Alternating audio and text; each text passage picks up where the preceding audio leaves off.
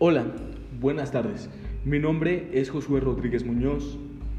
Estoy cursando la materia Socioeconomía de México. En esta ocasión les traemos un tema muy interesante, que es el movimiento estudiantil de octubre de 1968. ¿Cómo describir lo ocurrido el día 2 de octubre de 1968? No fue solo uno de los crímenes de los crímenes más atroces que han podido existir a lo largo de toda nuestra historia. La salvaje reacción de un gobierno que en esos años era aún más opresor, que no se tocó el corazón al atacar de manera salvaje a solo unos jóvenes estudiantes que nada más pedían que se les respetaran sus derechos, que hicieran caso a sus demandas. Las demandas eran demasiado razonables para la época y que el ejército no le importó, sino que atacó violentamente, la reacción del gobierno fue responder con balas. La manera en cómo atacó fue con demasiada hazaña, de una, de una manera casi esquizofrénica. Fue una, una respuesta tan atroz del presidente, de, toda, de, todo de todo el ejército. Balas que no solo quitan vidas, quitaron sueños y esa esperanza de un México mejor, de un México más libre y que respetaran sus derechos. Esta generación nueva que tenía una voz nueva, que pensaba la, diferencia, la diferente y se encontraba con un país sin democracia, con la represión que era cotidiana, que se encontraba sin derecho de manifestarse, cosa que a los jóvenes no les importó. Y aún sabiendo todo eso, ellos decidieron pelear con uñas y dientes. Ellos sabían lo que podía pasar. Todo para dejarnos a las futuras generaciones un país mejor.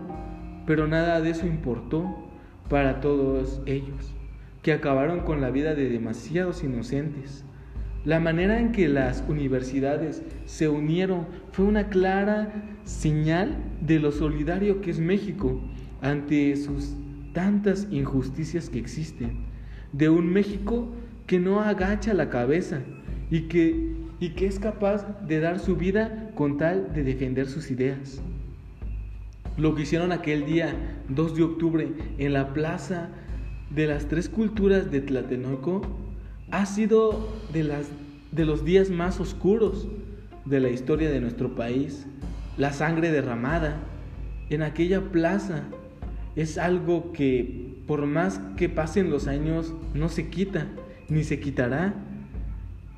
Lo único que los jóvenes buscaban era que sus voces fueran escuchadas. Ellos criticaban firmemente al gobierno de esos años, de aquel presidente llamado, bueno, creo que no sería bueno mencionar su nombre, pero Gustavo Díaz Ordaz, que criticaba su, su autoritarismo, que pedían la autonomía de sus universidades y exigían la libertad de los presos políticos de aquellos años que fueron esos estudiantes de la UNAM que junto con los politécnicos unieron sus voces para que fueran escuchadas. Más adelante se le unieron sus mismos maestros e incluso sindicatos de trabajadores, convirtiéndose en, una gran, en un gran movimiento social, pero nada de eso importó. Ellos solo pidieron contestar con, con metralletas. El sacrificio de estas personas no debe quedarse impune, ni tampoco debe olvidarse, pues sin lo que ellos hicieron no sabríamos en la clase de país que pudimos haber estado. Sé que la situación actual no es muy diferente a la de hace 53 años, pero aún así se puede cambiar siempre. Y cuando uno esté decidido a actuar y no agachar la cabeza, no debemos dejar que su sacrificio se pierda después de tantos años.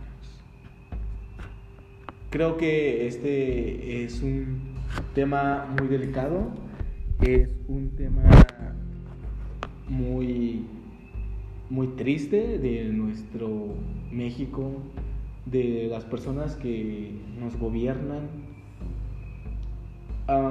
creo que ese, ese suceso fue muy, muy cruel y será marcado y recordado siempre por México. Creo que nuestros gobernantes son los mismos, simplemente tenemos que seguir adelante y luchar por las cosas que deseamos y creo que protestar no es no está mal creo que expresarnos libremente hace una gran diferencia para poder conseguir lo que nosotros queramos. Bueno, esto fue todo. espero les haya gustado este pequeño podcast y los esperamos en la próxima.